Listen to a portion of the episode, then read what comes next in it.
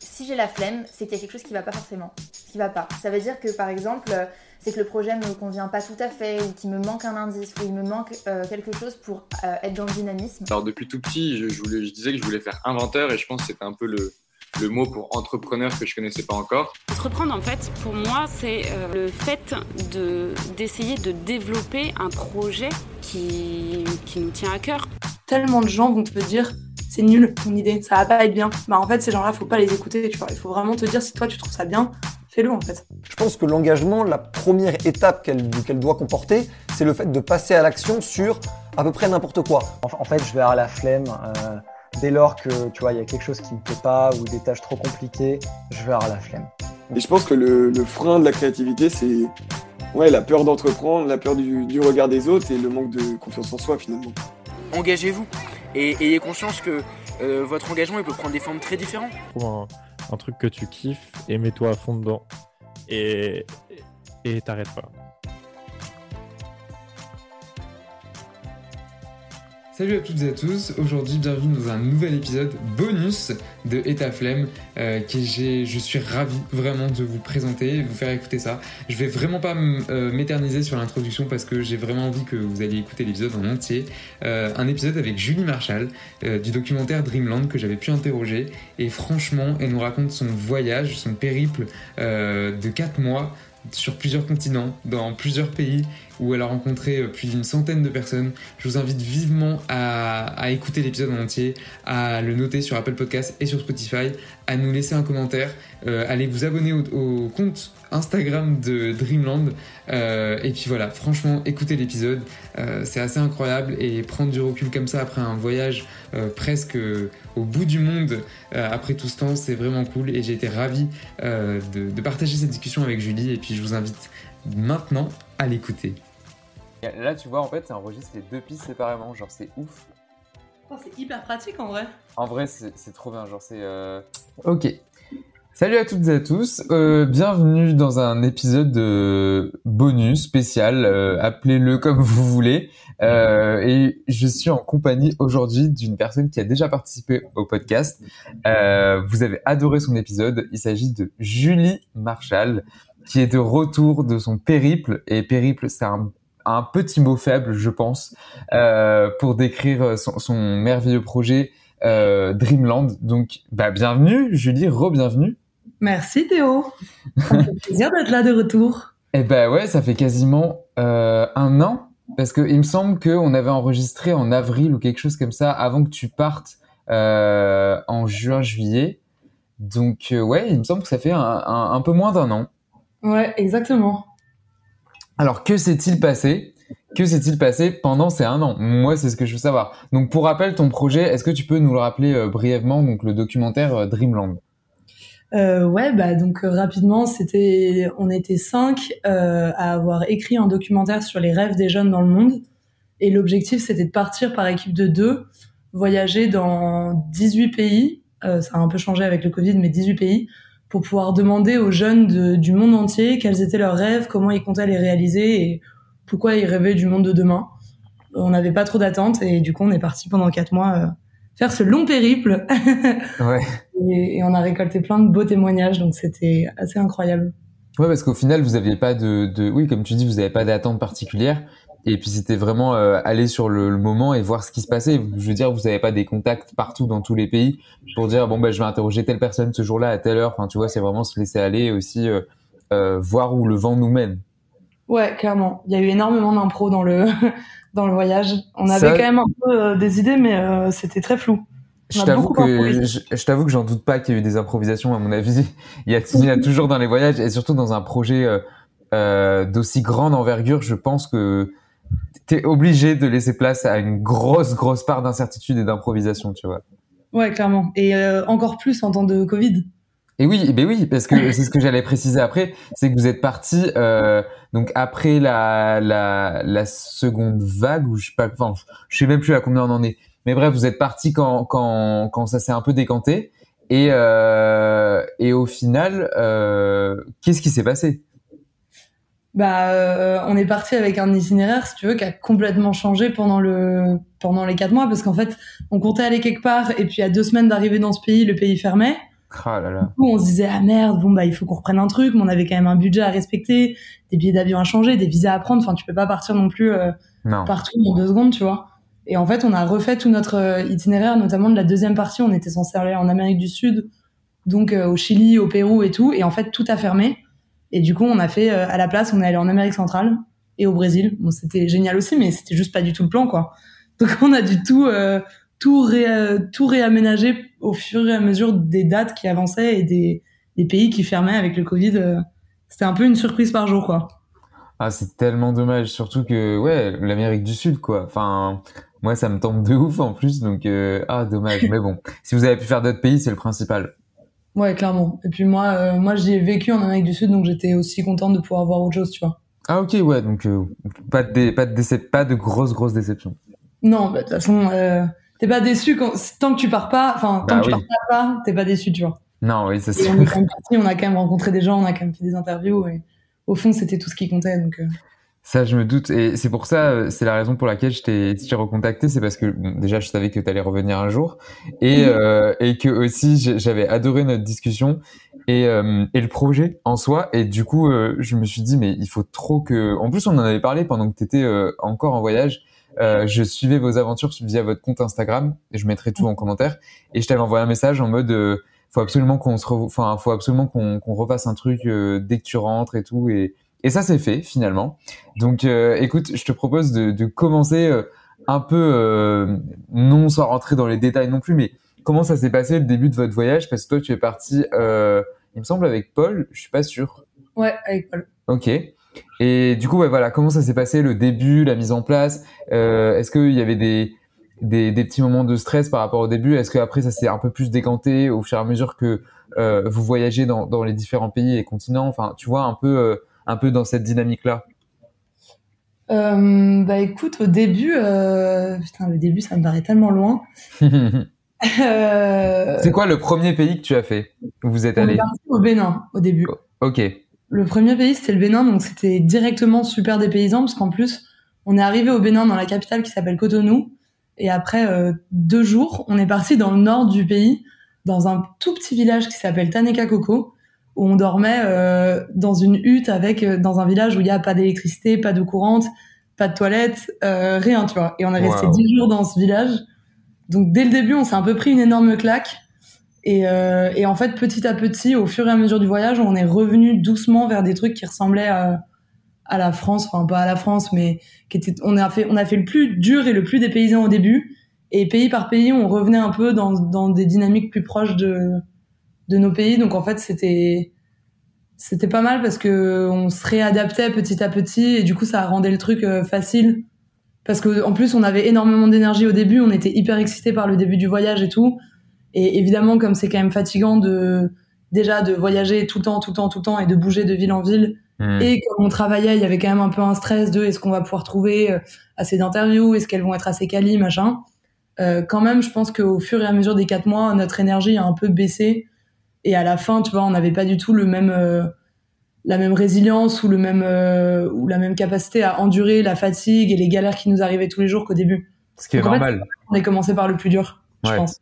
Ouais, c'est, c'est une, en final, c'est un, un mal en soi, enfin, un mal pour un bien, mais euh, ouais, je comprends parce que après, au fur et à mesure, de toute façon, t'es, t'es épuisé et puis t'as, comme tu dis, t'as plus les, la capacité même à réfléchir autrement euh, de, de ce que t'as déjà pu faire, donc euh, ouais, complètement.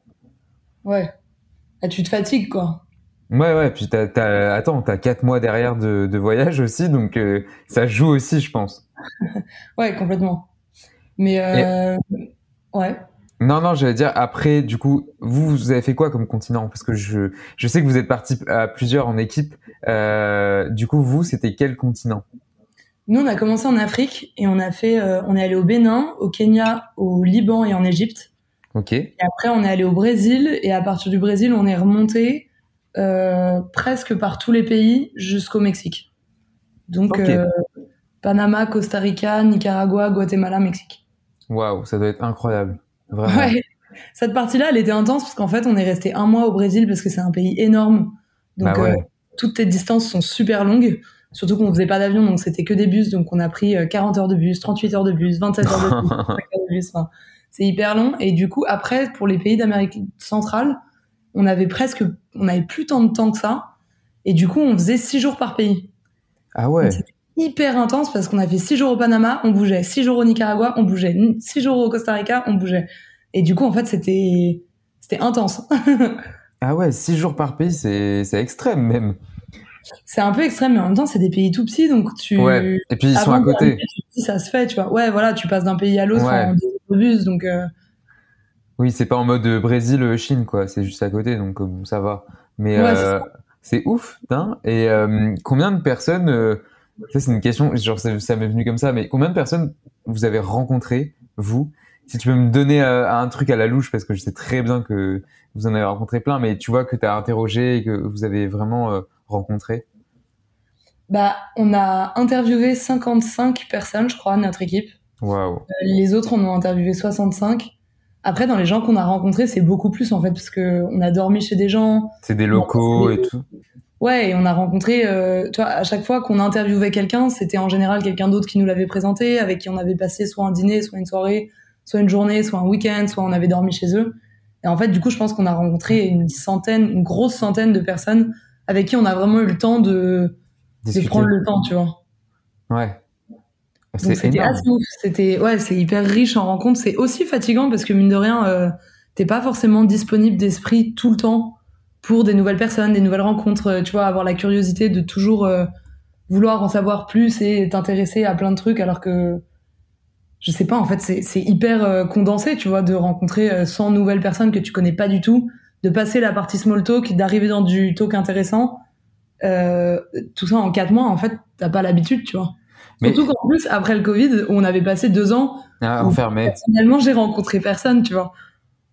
Donc tu Mais- perds l'habitude de rencontrer quelqu'un et de passer toutes les barrières et de faire ce travail-là rapidement pour arriver vite dans quelque chose de personnel et d'intéressant. C'est vrai ce que tu dis. Bon, il y a cette question d'habitude, ça, ok, à cause du Covid et tout. Mais je, je te rejoins là-dessus euh, du fait que ça soit hyper épuisant de, non pas dans, dans le mauvais sens, hein, tu vois, mais c'est hyper épuisant de toujours faire des rencontres. Euh, limite, imagine dans toi, dans ta vie quotidienne, enfin nous, euh, si on faisait une rencontre par jour, tu vois, en mode de présentation, qu'est-ce qu'on fait et tout ça. Enfin, en vrai, c'est épuisant sur le moment parce que euh, ça demande une énergie mentale et, et tout. Et tu vois, par exemple, le, le podcast, moi, je sais qu'il y a des, des épisodes j'enregistre, donc pendant une heure et demie, deux heures, et à la fin, euh, on sort, on arrête l'enregistrement, mais on est lessivé parce que euh, bah parce que parler, ça épuise, mais mais pas dans le mauvais sens, tu vois. Je sais pas, je sais pas comment t'expliquer. Ouais, ouais, non, mais je suis grave d'accord. Et encore plus que parler, ça n'épuise, je trouve que écouter, ça épuise. Et c'est il ça. moments, tu vois, il y a des moments où, enfin, moi, j'ai tendance à penser à plein de choses en même temps. J'ai un peu l'esprit qui, qui, tu vois, j'ai vraiment genre 10 cases ouvertes en même temps dans mon cerveau. Hmm. Il y a des moments où je me souviens que t'as envie d'être complètement focus sur la personne, t'as envie d'être complètement disponible et de pouvoir écouter. Mais juste, j'étais fatiguée, donc j'arrivais pas à me concentrer. Il y a des moments où on parlait à trois avec Paul et quelqu'un d'autre. Et genre, pendant 10 minutes, je pouvais plus écouter, tu vois. Mais c'est pas que j'en avais pas envie, c'est juste que mon cerveau était plus capable. Et je revenais dans la conversation un peu comme si j'avais, tu vois, j'étais déphasée pendant 10 minutes et je revenais dedans. Et j'étais complètement larguée parce que je réalisais que j'avais juste pas pu écouter pendant 10 minutes. Et à la fin, Paul me disait, ah, c'est marrant, j'ai capté que t'avais déphasé à ce moment-là, tu vois.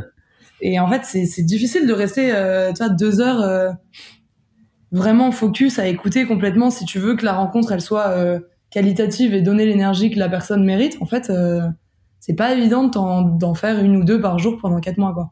Ouais, ouais, non, mais en plus, vous avez un rythme, vous, c'est ça, c'est que vous avez un rythme assez soutenu, donc c'est hyper, euh, ouais, c'est hy- hyper chronophage et en plus, ça prend de l'énergie, quoi. Ouais, ça, plus, euh, à mon avis, euh, parfois, vous avez dû être, enfin, sans vouloir trop avancer, mais peut-être dans des conditions euh, stressantes ou quoi, tu vois, donc t'as ça aussi qui joue. Euh, forcément, euh, ouais, bah justement, si t'as une anecdote, je, je- je t'ai écouté euh, rire, je t'ai entendu rire. Si t'as une anecdote un peu folle de votre voyage, Ou pas. bah, en vrai, il y en a plein, mais, mais Ouais, dans le genre fatigué, tu vois, quand on a fini le Brésil, ouais, du coup, en un mois, on s'est vraiment. Y a, à la fin du Brésil, c'était vraiment intense parce que tous les 3-4 jours, on changeait de ville et chaque trajet durait entre 25 et 40 heures de bus sans stop. oh là là, Et donc, t'es assis pendant 40 heures, tu vois. Après, c'est des bus hyper confort et tout, mais tu, tu dors mal, tu vois. Tu t'es pas reposé à la fin de ton truc. Et à la fin de tout ça, on, on va au Panama. Bref, on fait nos, nos trois jours au Panama. Et là, on part au Nicaragua. Et au Nicaragua, sur place, on avait quatre jours. Et, euh, et on arrive à la. Et, on- et nos quatre jours étaient hyper bien ficelés. On savait exactement où on allait, qui on rencontrait, quelle interview on faisait quel jour. Je sais pas Hmm. comment on allait faire, mais on s'était super bien démerdé. Donc, c'était vraiment timé, tu vois. Et on arrive à la douane et, euh, et les gars nous disent bah non, mais les gars, euh, les drones, c'est interdit euh, au Nicaragua, même si vous les utilisez pas. On est obligé de le garder à la douane. Oh non. Et donc nous on dit bah euh, ouais mais euh, gros Non. on l'a payé 400 balles notre drone, euh, tu vois on en a besoin, on n'avait pas du tout fait assez de plans de drone à ce moment-là donc on pouvait pas du tout le laisser. Et on leur dit est-ce que c'est pas possible de juste vous le bouger à la, à la douane du nord du Nicaragua et nous on le récupère en sortant, mais on l'utilise pas, tu vois on le touche pas. Et ils nous disent non et tout vous pouvez pas, euh, soit on le garde et vous continuez sans, soit vous pouvez essayer d'aller voir à Managua qui est la capitale pour négocier si éventuellement peut-être vous pourriez avoir un permis de je sais pas quoi qui va vous coûter 200 dollars et que vous n'êtes pas sûr d'avoir. et euh, pour aller à Managua, c'est un jour en gros de trajet parce que tu as un bus de deux heures, puis un autre bus de deux heures, puis un autre bus de deux heures, qu'ils Ah appellent ouais. les chicken bus. parce que t'es vraiment comme un poulet à l'arrière à trembler comme ça parce que genre là la route elle est foireuse et le bus il est foireux il y a pas de place t'es à, à 800 dans un bus euh, pour 30 tu vois et, euh, et on se dit bon on le tente et tout on va on va à Managua on verra bien on s'arrangera pour le timing et on arrive à Managua avec en vrai aucun espoir de récupérer ce drone parce que enfin un très faible espoir. On s'est vraiment dit on le tente parce qu'on peut pas ne pas le tenter. Ouais. mais euh, mais on n'y croyait pas trop. La meuf nous avait vraiment dit vous allez pas le récupérer tu vois. Et on arrive à Managua l'aéroport était fermé donc on a dû dormir dans un espèce de dans un espèce de motel de de, de routier euh, où on était tout seul avec que des camions en gros. Et le lendemain on part à la première heure à l'aéroport pour essayer de négocier pour notre permis et là, on tombe sur un gars qui nous dit bah euh, le chef de la sécurité et des drones du Nicaragua est, est pas là aujourd'hui, il est en télétravail, mais vous pouvez l'appeler et tenter un truc avec lui. Oh et on l'appelle, non mais absurde, et on l'appelle et on, on parle deux secondes avec lui. Et en fait, le mec était trop sympa, mais complètement improbable. Non, on était sûr que le mec allait nous dire non, et si c'est oui, c'est 1000 dollars et, et, et limite on le garde à la fin, toi. Et en fait, le gars nous dit ouais. euh, bah écoutez, euh, moi je suis en télétravail aujourd'hui, donc je viendrai pas à l'aéroport, mais on peut se rejoindre à la station essence de je sais pas où. Et euh, moi j'aime bien votre projet, euh, je vous trouve sympa. de toute façon, je trouve que cette loi est bête, en gros. Donc, euh, donc je vais vous laisser garder votre drone, je vais vous faire votre permis. Trop cool. Donc Mais nous, ouais. dit, improbable, le mec est trop sympa. À tel point que moi, je me suis dit, attends, c'est un peu chelou, ça se trouve, c'est un mafieux, on va se faire embarquer dans un truc bizarre, tu vois. Euh, en plus, il veut pas aller à l'aéroport, il faut qu'on se rejoigne dans une station essence. Enfin, moi, je trouvais ça un peu louche. Hmm. Et, euh, mais on se dit, bon, euh, le gars, c'est quand même, enfin, c'est quand même l'aéroport qui nous a donné son contact, ça devrait pas être si fort que ça. Donc on y va, et le gars nous met le tampon sur le, le papier en mode, vous pouvez le récupérer. Il nous dit normalement c'est 200 dollars, mais en fait, pff, moi je comprends pas pourquoi vous devriez payer. Juste assurez-moi que vous utiliserez pas le drone au Nicaragua, parce que ça pour le coup vous avez vraiment pas le droit. Surtout que c'était tendu parce que c'était les élections présidentielles. Ah ouais. Et, euh, ouais, et c'est tendu, euh, c'est méga corrompu comme pays, euh, c'est la Ouais. même famille depuis euh, 60 ans au pouvoir, donc les mecs sont pas hyper euh, tranquilles à ce moment-là, tu vois. Mais bref, donc ils nous donnent le papier gratuit et ils nous redéposent au bus pour qu'on aille récupérer notre euh, truc à la douane. Et du coup, en fait, en deux jours, on a réglé le problème. euh. Mais tu vois, quand, on, quand à la douane, on est arrivé et qu'ils nous ont dit non, vous récupérerez pas votre drone, ça faisait vraiment un mois et demi qu'on était euh, crevés par nos transports et tout. Euh, et on n'avait pas du tout imaginé que ça pourrait être un problème, le drone. Enfin, on a complètement oublié de checker dans les pays d'Amérique centrale. On savait que Cuba, c'était un problème, mais les, les pays d'Amérique centrale, c'était pas censé être un problème. On n'a jamais vérifié. C'est vraiment tombé comme un coup de massue, genre, bam! Non, ce sera pas comme prévu, tu vois. Oh non. Mais en, en vrai, le mec, il est hyper cool. hyper cool.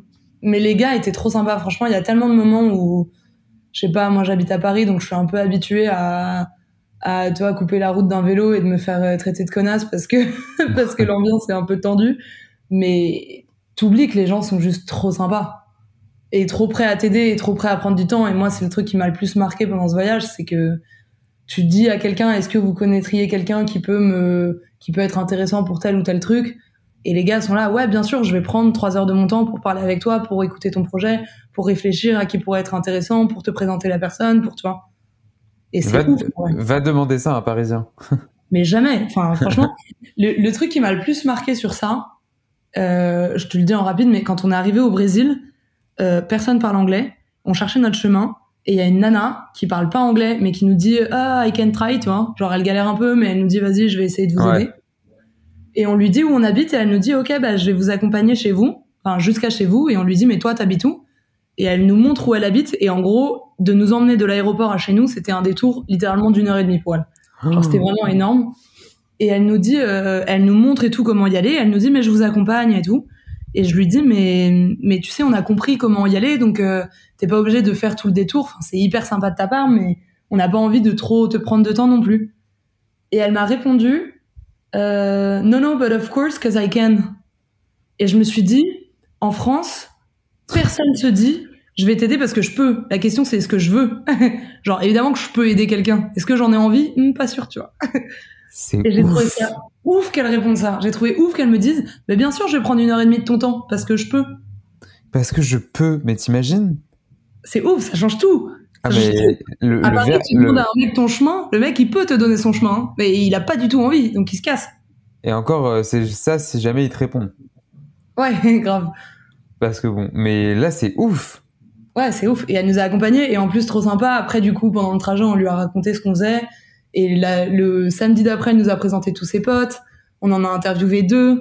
Euh, Il y en a l'une des deux qui était tatoueuse, et du coup, elle m'a fait mon tatouage, euh, parce que j'ai fait un tatouage pendant le voyage. Euh, Enfin, tu sais, juste ça. Et du coup, ça a amené à plein de rencontres. On a rencontré 10 de ses potes. On est allé passer une soirée chez eux dans une favela. Tout ça parce que la meuf, et la meuf était trop contente de rencontrer des gens euh, étrangers. Elle a jamais rencontré quelqu'un qui était pas du Brésil. Elle a pu parler anglais pendant une semaine.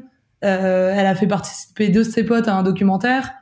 Enfin, on y a tous gagné, tu vois, là-dedans. Juste Ouais. parce qu'elle peut nous aider. C'est ouf. ouf. C'est un message, vraiment, ça me, ça me perturbe, enfin, dans le bon sens, mais j'arrive pas à imaginer, en fait, comment, sur le moment déjà de le vivre, mais surtout en France, enfin, on peut pas le vivre, quoi. tu vois? Bien sûr, c'est le réflexe de, de très peu de gens, je pense. Mais Bah moi, ça m'a ouais. passer, hein. Quand elle a répondu ça, vraiment, je suis restée bloquée sur cette phrase. Et je l'ai eu en tête pendant plusieurs, euh, plusieurs jours où je me suis dit, mais c'est dingue qu'elle ait dit ça. Genre vraiment, ça me paraissait alien, tu vois, comme, ré- comme réponse. Et après, je me suis dit, c'est trop triste de se dire que c'est pas normal de réfléchir comme ça, alors que c'est juste comme ça qu'on devrait être, tu vois. Mais pour elle, c'était normal, tu vois, de répondre comme ça. Mais nous, euh, enfin, je dis nous dans la globalité, mais nous, limite, il faut réfléchir. Est-ce que je peux ou est-ce que je veux, tu vois? Mais répondre, répondre du tac au tac, ouais, je peux, pas de souci. Je peux faire une heure et demie de détour, t'inquiète. Euh, ouais, c'est pas Ouais, commun. C'est ouf, c'est que d'office, elle, elle, elle veut bien. Alors que nous, d'office, on veut pas. Enfin, Ce qui- nous, euh, ouais, non, mais et ce qui est surtout cool, c'est que vous avez pu rencontrer, euh, vous avez fait plein de rencontres grâce à cette personne, quoi. Ouais, grave. Et grâce à cet état d'esprit en général, parce que tous les gens qui ont Bien sûr. accepté de nous aider, c'était dans cet état d'esprit-là. Et, et c'est là où à la fin, tu te dis, ah, quand même, euh, je sais pas, tu reprends un peu espoir en la, en la vie et en les gens, tu vois. Tu te dis, putain, on n'est pas tous des gros connards. Il y a quand même des gens sympas qui sont prêts à prendre du temps, qui sont prêts à. Et qui le font de bon cœur, tu vois. C'est pas un effort du tout, c'est vraiment un plaisir. Non, mais je vois ce que tu veux dire. Mais euh, et du coup, quand est-ce que quand est-ce que t'es rentré toi? On est rentré euh, fin novembre, genre vers le 23, je pense. Et comment ça a été le, le retour? Parce que je sais que pour des petits voyages, des fois c'est dur, mais alors là, je me doute que comment ça s'est passé? Bah écoute, beaucoup mieux que ce que je pensais. Ok. Euh, moi, quand je, la première fois que je suis partie longtemps de chez moi, c'était en Argentine. Du coup, j'étais partie un an. À un moment où j'ai beaucoup grandi, je pense. Et quand je suis revenue en France, j'ai vraiment eu cette sensation d'être complètement déconnectée du monde et de mes potes et de ma réalité. Et ça m'avait fait un énorme choc.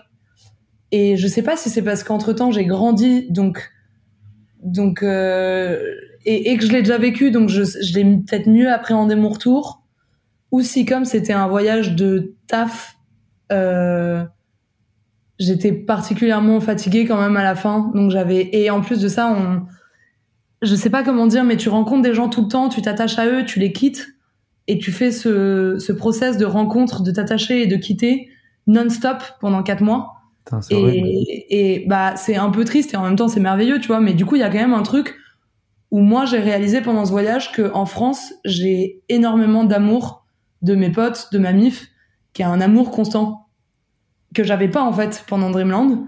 Et du coup, quand je suis revenue en France, je sais que j'étais fatiguée déjà parce que on, on dort, on n'a pas beaucoup dormi, on a beaucoup bougé, enfin c'est fatigant, Hmm. mais aussi parce que j'ai dû m'auto-réguler en amour et en, en, tu vois, j'ai dû juste tout le temps me m'apporter de l'affection, de l'amour, du caring, machin que j'ai normalement de l'extérieur, mais là toute seule. Et en fait, c'est fatigant, c'est assez drainant. Et quand je suis revenue en France, j'ai eu un espèce de choc de, wow, euh, déjà j'ai genre, j'ai vu tous mes potes et j'ai trouvé ça complètement dépassant d'avoir autant de de- d'amour stable, profond. J'avais oublié en fait Hmm. que j'avais autant de relations stables et, et bien construites en France. Ça m'a fait vachement de bien de les retrouver.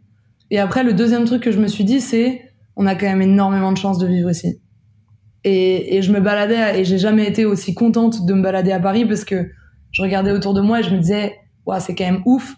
Il y a pas de problème d'électricité, c'est absolument magnifique partout.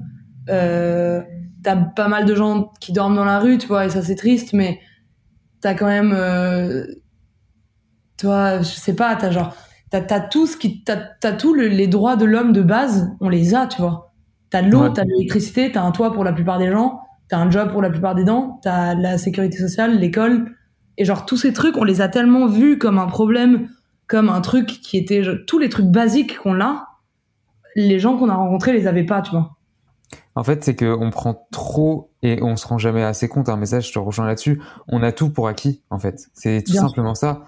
Et, et le problème, c'est que, mais enfin, moi le premier et tout le monde, hein, je pense, hein, sans prétention de dire ça, c'est que on, on se rend pas compte et qu'on a tout d'acquis et on se plaint et on, on, on rumine pour des, des futilités, mais et je pense que, que, comme tu dis, tu vois, un voyage comme ça, enfin, un, grand voyage comme ça, ça te remet en question. Et quand tu reviens là où, où tu es, bah tu te dis mais en fait euh, euh, c'est enfin c'est pas pour tout le monde. Tout le monde n'a pas un toit pour dormir. Tout le monde n'a pas euh, une assurance. Tout le monde n'a pas enfin tu vois des trucs élémentaires qui pour nous euh, semblent basiques quoi.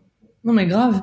Et en même temps, on est né dedans, tu vois, donc c'est normal qu'on s'en rende pas et tellement. oui bah c'est ça c'est ça aussi l'ambivalence c'est que faut pas faut pas nous nous taper dessus euh, aussi tu vois ou euh, ou à se blâmer nous notre société à se dire ah bah faut qu'on faut qu'on fasse attention euh, à pas dire des, des choses comme ça ou quoi mais au final nous on est né dedans donc on, on peut pas avoir ce recul là tu vois ce que je veux dire? Complètement. Et même si on le sait factuellement, tu vois, parce que Oui. déjà, enfin, on n'est pas complètement bête non plus, tu vois. Tu sais que la France est un pays relativement développé et que la plupart des gens euh, ont pas la chance qu'on a. Mais même si tu le sais, moi, je l'avais vu euh, dans parce que j'ai eu la chance de pas mal voyager avec ma famille, donc j'avais vu, tu vois, des situations moins privilégiées que les nôtres. Mais là, c'était vraiment différent, et notamment au Liban, qui pour moi est un, un pays relativement développé. Tu vois, j'ai des copines libanaises qui y vont chaque année euh, depuis qu'elles sont petites et qui vivent un peu la fast life quand elles sont là-bas. ouais Là, quand on y a été, vraiment, c'était c'était tellement chamboulant de voir des jeunes de notre âge qui te disaient, bah, en fait, j'ai pas d'eau, j'ai pas d'électricité, je peux pas bouffer parce que c'est genre dix fois les, prix d'avant et que ma monnaie vaut euh, mille fois moins que l'année dernière. Je peux pas bouger parce qu'il y a pas d'essence dans mon pays. Je peux rien faire, en fait. Et t'as des gars qui nous ont, enfin, moi, il y a un mec qui m'a littéralement supplié de genre mentir à la douane et de dire que c'était mon cousin pour pouvoir le ramener en France, tu vois. C'est ouf Genre le mec est vraiment et il, a- il aime son pays mais profondément, tu vois. Juste il s'en Ouais. fait arracher parce que là il peut pas y survivre. Et quand tu parles avec des mecs comme ça, même si tu sais que c'est dur dans d'autres pays, même si tu sais que machin, quand le gars il est devant toi en train de te dire s'il te plaît emmène-moi en France et c'est pas un c'est pas un migrant du Soudan, tu vois. C'est genre un mec du Liban qui reste euh, le pays qui il y a 10 ans c'était la Suisse du Moyen-Orient. euh, c'est c'est pas un pays euh, c'est pas le tu vois c'est pas l'Éthiopie quoi. Ouais, ouais ouais non mais je vois ce que tu veux dire mais Et c'est ouf qu'il il ait cette réflexion C'est ouf. Et il est comme toi. Il s'habille comme toi, il parle comme toi, il parle anglais, français, libanais. euh, Enfin, tu vois, genre, c'est un mec qui a la même vie que toi au départ. c'est ça qui est fou en fait Et là, quand tu rentres en France, t'es vraiment en mode, euh, waouh, Ouais. cool, tu vois. Cool, en vrai. Genre, j'arrive chez moi, je peux prendre une douche chaude, euh, je peux boire au robinet, j'ai pas de problème. J'ai pas une heure d'électricité par jour, je peux travailler. Enfin, tu vois, c'est ouf, en vrai. Ouais, mais c'est- hyper bête euh, ce, ce que tu dis, mais au final c'est tellement vrai. Enfin, on se rend pas compte, tu vois. Là, moi, je suis devant mon ordinateur, j'ai euh, euh, de quoi manger à côté de moi, j'ai de quoi boire, j'ai euh, Internet, Genre, pour moi, tu vois, c'est genre, oui, pour moi et pour, allez, peut-être 99% de la population française, ça paraît con. Mais, mais c'est tellement, enfin, je sais pas. On le prend pour acquis. Ouais. Et c'est comme, euh, et de- enfin, dans le même sens, euh, on a un peu tendance à toujours dire, ouais, euh, le, le gouvernement, blablabla, à blâmer tous les. Ouais. Ce les que j'allais dire après. Mais tu vois, moi, moi, ça, moi, je suis un peu déprimée par la politique en général et j'ai du mal à m'y intéresser parce que pff, je trouve que ça vole pas très haut. Donc, je m'arrête souvent trop tôt dans le. Enfin, je, je m'intéresse pas assez. Mais toi, là, je vois les, les, les primaires euh, et les présidentielles qui arrivent. Les gens autour de moi, pour la majorité, critiquent beaucoup, tu vois. Et, et quand tu quand, quand as vu les pays comme ça où les mecs te disent, mais en fait, nos gouvernements, ils nous respectent pas au, au premier stade de respect qu'on mérite et au premier stade de droit de l'homme qu'on mérite. Genre au Liban, il y a une révolution, euh, ils sont partis dans la rue et on a une nana qui nous a dit, bah, qu'est-ce que tu veux qu'on fasse quand nos parents ont fait la révolution et que quand nous on fait la révolution, on nous tire dessus en fait dans la rue? Hmm. bah enfin on bah on rentre chez nous et on se tait quoi et on attend que ça passe sauf qu'ils font rien. Et du coup on peut pas on n'a pas d'eau on n'a pas d'électricité on n'a rien. Si on si on si on manifeste on nous tire dessus dans la rue. Et on on nous enlève tous les réseaux sociaux tout internet tout. Donc ils peuvent plus rien faire. Donc on arrête de manifester. Donc on rentre chez nous et on subit en fait tout simplement. Et t'imagines que nous, on se plaint. il y a des trucs où nous, ils sont pas top, mais quand même, euh, ils nous respectent, tu vois. Ils on nous peut pas sortir dans la rue euh, toutes les semaines, si t'es pas content, tu peux aller gueuler, tu vois. Bah ouais, ils nous tirent pas dessus. Hein. Puis si tu vas, si tu, si tu vas les gueuler, tu vas tous les samedis à République et puis tu, enfin, tu peux faire ce que tu veux, quoi. J'ai envie de te dire. Tu gueules? Bah ouais, grave. Et, on, et on, on oublie à quel point c'est c'est déjà une. Évidemment que c'est une liberté fondamentale et évidemment que heureusement Oui. on l'a, tu vois. Oui, oui. Mais merci qu'on l'ait parce que c'est vraiment pas le cas partout. Et c'est là où on se rend pas compte encore une fois. Mais ouais, mais non, vraiment, je trouve ça hyper intéressant ce, ce sujet-là, tu vois. Et je pense que c'est en voyageant que tu prends le recul. Mais euh, j'avais une, une question aussi qui m'est venue. Je t'avoue que j'ai- absolument pas préparé l'épisode parce que je me suis dit, je vais y aller comme ça euh, parce que, enfin, vraiment, enfin, ça servait pas à grand chose. Et puis moi, j'avais envie d'en savoir un peu plus sur ton voyage et ton expérience. Mais du coup, j'ai une question. Est-ce que tu as un message euh, qui est revenu dans tes interviews, dans vos interviews, un message qui est revenu euh, euh, comment dire, quelque chose d'assez universel, tu vois, s'il y a des choses qui sont revenues ou si, si vous avez eu des mêmes réponses similaires ou pas.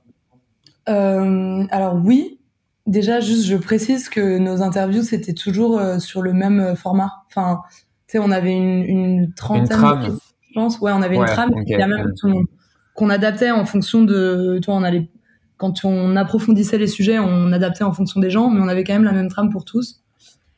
Et euh, dans les sujets qui sont revenus, nous de notre côté, donc en Afrique et en Amérique du Sud, le premier truc dont vraiment tout le monde nous a parlé, c'est la corruption et le fait de subir euh, un État qui est pas là pour t'écouter et qui vole les richesses de ton pays. Ça, c'est vraiment le truc. Tout le monde nous en a parlé. Ok. Du coup, dans un, dans un, enfin, en découle aussi une envie de, de changer un système et de reprendre les rênes et de, de se battre contre une espèce de système qui fait que t'as toujours un peu une tête pourrie. On nous en a beaucoup parlé, ça, tu vois. Et moi, c'est pas un truc que j'aime trop blâmer, mais en même temps, c'est un peu vrai, notamment déjà dans leur pays, parce que c'est vrai que dans les pays où on est allé, pour beaucoup, le gouvernement vole énormément de richesses au pays. Ouais. Et après, il y avait un truc dans un cadre plus large, enfin, à niveau plus macro, de, c'est que c'était que des pays soit sous-développés, soit en voie de développement, et ils te disaient, à l'échelle où nous, notre pays, euh, le gouvernement qui est donc la tête, nous corrompt, on a l'impression que c'est la même chose au niveau du monde. Ah Et ouais. alors, en disant ça, il disait, en fait, c'est les pays développés qui gèrent le monde et qui volent les richesses de nous. Et il y a une personne qui nous a parlé longuement de ça, et moi, ça m'a vraiment fait un peu, pas culpabiliser, mais ça m'a, ça m'a remis, toi, les choses dans un autre ordre dans ma tête, où je me suis dit, mais c'est vrai, en fait. Genre, euh, genre, il, il- il nous a donné plein d'exemples que je saurais pas forcément réexpliquer bien, mais tu vois, des entreprises que on a, qui exploitent leurs ressources et qui polluent leurs terres, euh, et eux en récupèrent rien, mais nous on s'enrichit et ça explose leurs fleuves Hmm. et, et on s'en fout parce que euh, franchement qui s'en fout du nord du Brésil toi genre ils sont pauvres ils apportent rien ils ont pas de ressources ils produisent rien pour le monde donc les pays riches euh, ça leur est égal et, et personne n'est au courant à part eux, le petit peuple local, que ça, à qui ça ruine un peu le quotidien, mais qui ont pas la force de, de communication pour le dire au monde, tu vois. Et du coup, personne ne le sait. Et en fait, ce truc-là est pas mal revenu, et moi, ça m'a un peu. euh, je dis pas qu'on va changer le monde euh, demain, tu vois. Mais le truc de dire euh, le système, je sais pas si c'est capitaliste ou juste mondial ou comment on a créé le monde, mais tu vois, le truc de. C'est toujours une petite tête qui nique la majorité. C'est pas forcément un truc pour lequel je suis d'accord en France, mais c'est un truc sur lequel clairement c'est assez vrai dans pas mal de, de cadres. Et en fait, quand eux t'en parlent et qu'ils en souffrent euh, quotidiennement, c'est un peu. Je sais pas, tu te poses des questions. J'ai pas la solution du tout, mais, mais tu te poses vraiment des questions. Parce qu'on nous l'a beaucoup dit. C'est ouf. Enfin, un moi, peu je trouve ça. Ouais, ouais, ouais, non, mais. Ok, du coup, c'est ça qui est revenu le plus dans, dans, dans vos réponses, quoi. Bah, c'est un truc qui est beaucoup revenu, ouais. Après, tu vois, euh, je comprends quand t'as un président comme Bolsonaro, c'est Oui, pas la même chose que nous, tu vois. Genre, Oui, genre, je comprends un peu ce sentiment, mais. Et l'autre truc qui est beaucoup revenu et qui était assez, pour le coup, juste touchant, c'est, euh, on avait une de nos questions qui était, est-ce que quelqu'un t'a, a marqué ta vie ou a fait un changement dans ta vie ou un tournant, tu vois, ou quelqu'un t'a fait réaliser quelque chose? Et on nous a énormément parlé des grands-parents. Ok. Et, euh, et moi, j'ai trouvé ça hyper touchant de voir euh, ce lien que tu. Parce que c'est un lien. Moi, j'ai pas trop avec mes grands-parents parce qu'on est une grande famille, donc on n'a pas vraiment le privilège d'avoir une relation euh, de un- une personne à une personne avec mes grands-parents. Mais c'était un truc assez ouf de voir la l'importance que les grands-parents avaient dans la vie des gens qu'on a rencontrés. Et tu te dis, euh, en même temps, c'est assez logique parce que c'est ta famille, mais c'est pas non plus tes parents, c'est pas non plus tes frères et sœurs, donc il y a pas de jugement. Il y a juste la bonne distance pour que ce soit euh, et le bon recul de vie parce qu'ils sont plus vieux et qu'ils ont plus vécu. Et en même temps, la tâche familiale parce que c'est ton sang, qui fait un espèce de mix où en fait beaucoup de personnes ont des grands-parents qui ont joué un rôle hyper important dans leur vie. Et j'ai trouvé ça hyper, euh, c'était juste hyper touchant parce qu'ils en parlaient avec beaucoup d'admiration, beaucoup d'amour, beaucoup de tendresse et c'était assez assez chouette, tu vois, à voir. Et c'est marrant, enfin c'est marrant, non, mais euh, je veux dire de citer les grands-parents parce que tu vois, euh, peut-être que nous en France aussi, on n'a peut-être pas le même rapport euh, intergénérationnel par rapport à ça. C'est peut-être aussi ça qui, qui fait que on n'a peut-être pas assez de recul ou je sais pas. Ouais, c'est possible. Après, on n'a pas non plus, enfin, le, dans ce sens-là, il y a aussi un rapport à la famille qui est différent dans les pays où on est allé. Ouais, ouais, je comprends. Ouais, c'est ça aussi, tu vois. En Amérique centrale, les gars, ils restent chez leurs parents et au Liban aussi, et euh, d'ailleurs en Égypte aussi. Enfin, dans la majorité des pays où on est allé, les gars restent chez leurs parents jusqu'à euh, jusqu'à ce qu'ils soient mariés, en fait. Ouais, ouais, c'est ça. Que moi, je suis partie de chez mes parents à 17 ans et j'ai pas une copine qui vit encore chez ses parents, alors que j'ai pas. La plupart de mes potes ont mon âge, tu vois, donc 22, 23, 24 ans. On est tous déjà partis. Ouais. Donc c'est pour ça, il n'y a pas le même rapport, je pense. Ouais, c'est beaucoup moins. euh, Mais, mais bon, c'était quand même très, très beau de voir que. Je sais pas, j'ai trouvé ça très touchant. Il y a beaucoup de gens qui nous ont parlé de la mort aussi. Ouais, euh, c'est un sujet qui revient assez souvent finalement. Bah ouais. Parce qu'en fait, dans un. Que ce soit une personne qui t'a marqué, un événement qui t'a marqué, ou juste, euh, tu vois, une peur que t'as, ou un. Un. Une, un, enfin, un moteur. Euh, t'as plein de gens qui ont ça, comme un ami qui est mort, ou. D'avoir vu la mort de près. En fait, t'as plein de gens que ça fait. Peur. ça fait peur ou ça fait grandir plus vite peut-être avec du coup une autre euh, manière de voir les choses, tu vois. Une autre T'as beaucoup de gens qui en fait soit ont eu un proche qui est mort, genre un ami ou un parent, et qui du coup sont un peu pour pour honorer cette personne ou pour euh, ou pour aller dans dans le sens de ce qu'ils avaient commencé à construire ensemble, ça crée un moteur pour aller plus vite et pour aller plus loin et pour se dépasser. Alors que ça pourrait être un truc qui juste te déprime et t'enferme, tu vois. Ouais, mais au final, si tu, je pense aussi le fait d'en parler, tu extériorises, tu vois. Ouais, bah après, pour la plupart, c'était des trucs qui ont été digérés, hein, parce qu'on les a pas. Ah oui, Ils oui. nous en auraient pas parlé sinon, donc c'était déjà géré, mais. euh, Mais tu vois, on a un gars qui, qui, était, qui était peintre et qui avait perdu son meilleur ami dans un accident. Et son meilleur ami était lui DJ.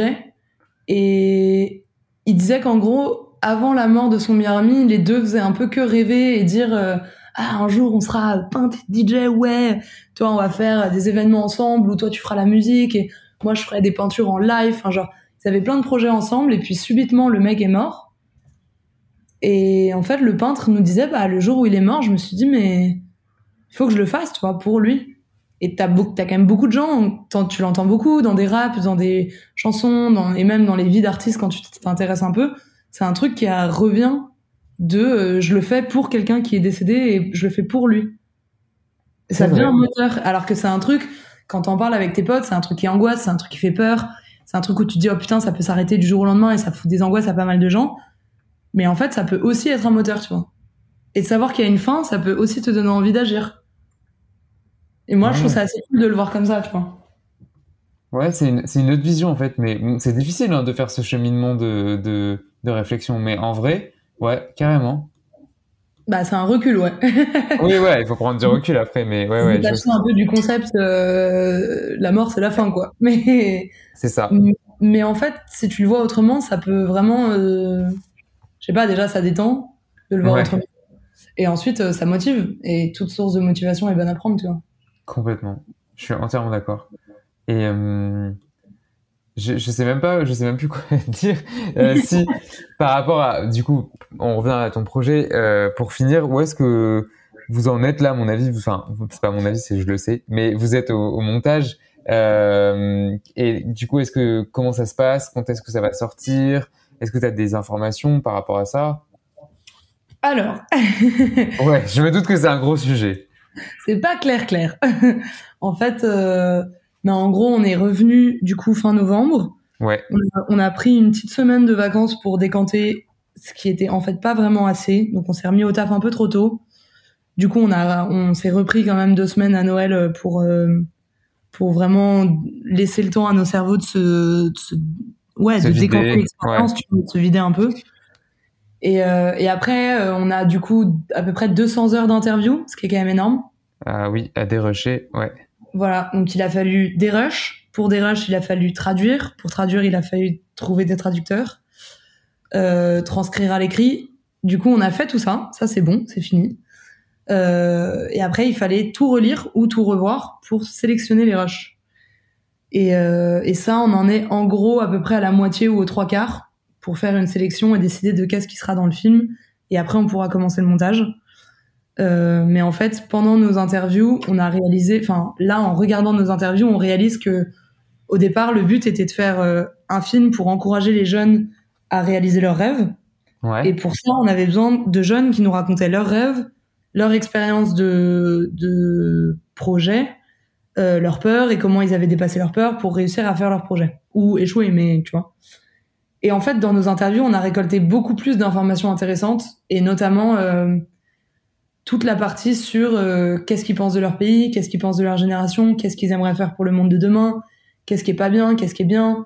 Euh, tous les sujets juste de regard sur le monde, regard sur l'environnement, regard sur leur pays, sur leur ville, qui en fait sont des, des thèmes hyper intéressants. Et du coup, on est revenu un peu, euh, un peu perturbé de se dire est-ce qu'on fait vraiment un film qui va parler que du rêve alors qu'on a plein d'autres sujets intéressants. Ou est-ce qu'on modifie un peu le rendu Et du coup, on est un peu justement là en train de se questionner, en train de se demander est-ce qu'on garde le, format du film ou est-ce qu'on bascule sur un format de série? Donc on, voit un peu ce qui se passe, mais on va commencer le montage bientôt. Après, euh, là c'est vraiment difficile parce qu'on doit faire des choix assez capitales et et c'est pas évident parce Ouais, que je choisir c'est renoncer, as you know. Et en fait, euh, là, c'est là, c'est vraiment un moment pas facile parce qu'il faut qu'on fasse. Une fois qu'on aura fait tous ces choix, on sera lancé et euh, c'est pour nous tous une priorité Dreamland là en ce moment. Donc, euh, Ouais. ça ira assez vite, je pense. Mais en fait, tous ces choix sont assez délicats et comme on est quatre, faut se mettre d'accord. On n'a pas forcément les mêmes arguments, pas forcément les mêmes priorités, donc c'est des discussions qui prennent un peu de temps. Donc euh, là, on est un peu dans un moment charnière du projet, mais c'est intéressant aussi. Ouais, je me doute. Puis bon, le montage, moi, pour, euh, pour connaître un peu, je sais que c'est déjà difficile de base parce que, comme tu dis, bah, renoncer, c'est faire des, enfin, faire des choix, c'est renoncer. Mais, euh, mais là encore plus parce que savoir quoi garder, quoi montrer, mettre en avant. Enfin, le montage, les gens se rendent pas compte, mais c'est pas pour rien qu'il y a des, des, des personnes qui, qui font ça et qu'il y a des prix qui sont remis à des monteurs parce que c'est vraiment raconter une histoire et c'est vraiment un choix, tu vois. C'est, des choix artistiques et, euh, et, et même au-delà de ça, euh, qui sont hyper importants à prendre. Ouais, complètement. Et tu vois, quand t'écris un film ou une fiction, tu fais, euh, ok, cinq prises d'un plan, très bien, tu vois, mais tu l'as écrit le film. Tu sais Ouais. où ça commence, par où ça commence, quelle scène, quel acteur va dire quoi. T'as juste à choisir entre, enfin, en tant que ton travail de sélection, c'est vraiment quelle scène rend le mieux. Ça. Et là, nous, on a 200 heures de que des paroles différentes, avec que des gens différents, dans des langues différentes, dans des pays différents. et tu dois dire, ah bah, ce mec, à ce moment-là, il est plus intéressant que cette meuf à ce moment-là. C'est pas facile. C'est hyper dur. C'est, c'est, il faut être complètement arbitraire et enfin ouais non, je, je te comprends. C'est chaud. C'est chaud et en plus on est quatre personnes avec quatre personnalités différentes et on n'est pas forcément par les mêmes choses, tu vois. C'est ça. Déjà que d'autant plus c'est, c'est dur quand t'es tout seul, mais alors à quatre, euh, ouais. Ouais. Non, c'est un gros travail, mais après c'est hyper intéressant, c'est trop cool de revoir. C'est génial de pouvoir voir euh, les interviews des autres. Enfin, tu vois, c'est pas du tout les mêmes histoires. Moi, je découvre des trucs, des visions des mecs au Kyrgyzstan, au Népal, euh, en Norvège et tout. C'est des, des expériences de vie qui ont rien à voir avec, avec les gens qu'on a rencontrés et c'est exceptionnel d'avoir la chance de pouvoir lire autant de témoignages. Là, je fais que ça depuis deux semaines, c'est lire les témoignages des gens. Et c'est c'est dingue de pouvoir euh, emmagasiner autant d'infos en temps réel de ce que pensent les jeunes de notre monde, tu vois. Ouais, parce que vous avez des, des voix, des voix en plus plurielles de tous les, de, de tous les pays, j'ai envie de te dire. Ouais, complètement. Et de tout, on a, on a de tous les types de gens. T'as des sportifs, des entrepreneurs, des mecs qui travaillent dans des assos, des artistes en masse. Enfin, que de- des manières de penser différentes de, de, de milieux aisés, pauvres, moyens, euh, des trans, des gays, des bi, des jaunes, des bleus, des violets, des rouges. C'est trop cool, tu vois. C'est trop cool d'avoir autant de diversité. Ça, pour le coup, c'est un truc, on est content, on l'a vraiment réussi à l'avoir. C'était vraiment un objectif qu'on a réussi à tenir et c'est cool. C'est trop cool, franchement, trop trop bien. Et j'ai hâte de voir le, le résultat. Je pense comme toi aussi, tu as hâte. Mais Ouais. euh, non, Ouf. franchement, j'ai trop hâte de voir le résultat et je sais que c'est du travail aussi, donc euh, je suivrai ça avec attention Mais j'espère, euh, pour te dire une date, j'espère que ça- on pourra montrer au moins un premier truc euh, euh, cet été. Ok, Voilà. ok, ouais, ça, ça laisse un peu de temps sans trop, euh, ouais, ok, On espère, on va faire de notre mieux. ok, ça marche. Bah, tu vois, je savais pas du tout où allait aller ce podcast et finalement, je suis assez content. C'est bien, faut y aller freestyle. Mais oui, oui. Bon, après, il y a des, des fois où je prépare un peu, tu vois, mais là, euh, vraiment, euh, non, non, pas du tout. Et j'ai adoré, franchement. Merci beaucoup d'avoir euh, reparticipé, du coup. Euh, je, je remettrai tous les liens, de toute façon, de vos réseaux. Je pense que vous allez communiquer dessus en, en description, en barre d'infos. Et puis, Mhm. bah, écoute, merci, merci à toi d'avoir pris ce temps pour, pour faire un peu ce, ce récapitulatif euh, presque un an plus tard et de reparticiper au podcast. Euh, ça me fait trop plaisir. Donc, euh, voilà, je tenais à te dire merci beaucoup. Bah, J'étais trop contente de revenir. Merci à toi de me laisser le temps de, de parler, de raconter nos histoires. Et quelles histoires Et je pense que tu en avais encore plein, on pourra, on pourra en parler pendant des heures. Mais franchement, trop, trop cool. Et euh, merci à toi, euh, merci à toi d'avoir participé. Merci à toutes et à tous euh, de nous avoir écoutés, d'avoir écouté Julie, son histoire. Si vous voulez en savoir plus, n'hésitez pas à suivre le, le, compte Insta euh, Dreamland euh, que je mettrai en, description. Euh, ça vaut vraiment le coup. Et puis nous, on se retrouve dans deux semaines ou la semaine prochaine, ça dépend, pour un prochain épisode. Salut Merci beaucoup de m'avoir écouté, m'avoir écouté jusqu'au bout. Si tu as écouté jusque-là, n'hésite pas, encore une fois, je le répète, à aller t'abonner sur le podcast, que ce soit sur Spotify, Deezer ou Apple Podcast, et à me noter, à mettre 5 étoiles sur Apple Podcast, ça m'aide beaucoup. Et on se retrouve dans deux semaines pour un prochain épisode. Salut